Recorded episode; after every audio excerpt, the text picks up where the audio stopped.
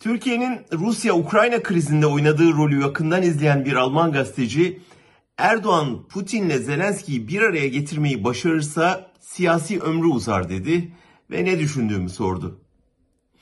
Bir tarafta barış umudu, diğer tarafta bir baskı rejiminin uzama ihtimali. Hiç düşünmeden barış her şeyden önemli şu anda dedim.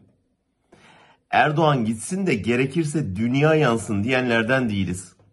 Türkiye'nin barışta yapıcı rol oynamasından sadece gurur ve mutluluk duyarız. Bunun kime ne yarar sağlayacağını hesaplamak, kendi derdini cephede can verenlerden daha çok önemsemek anlamı taşır. Erdoğan'ın son dış politika hamleleriyle batıda popülaritesini artırdığı bir gerçek.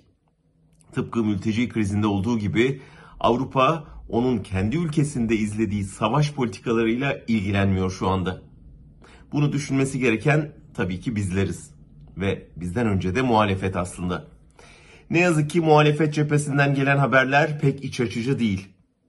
Metropol'ün anketi halkın neredeyse yarısının 6 muhalefet liderinin zirvesinden haberdar olmadığını ortaya koydu.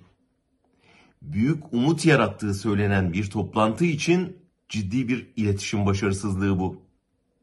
İkinci zirve birinci kadar bile haber olmadı, tartışılmadı, heyecan uyandırmadı. Üstelik içeriden sızan haberlerde hiç umut vaat etmiyor. Dahası CHP içinden de yeni tartışma kulisleri geliyor. Partinin gövdesinde genel başkanın helalleşme politikasıyla uyuşmayan atamalar yapılıyor, tartışmalar yaşanıyor. Biraz da Kılıçdaroğlu'nun gündem yaratan kişisel çabalarıyla son dönem CHP'den yana esen rüzgar duruluyor. Buna karşın gündemin iplerini yeniden eline alan Erdoğan, kararsızların bir kısmını geri çevirme fırsatı yakalıyor.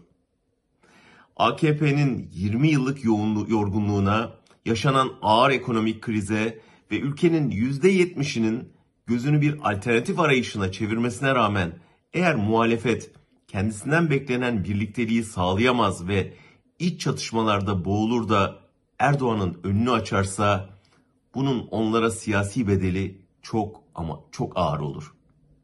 Daha önemlisi böyle bir ihtimal Türkiye'ye çok pahalıya mal olur.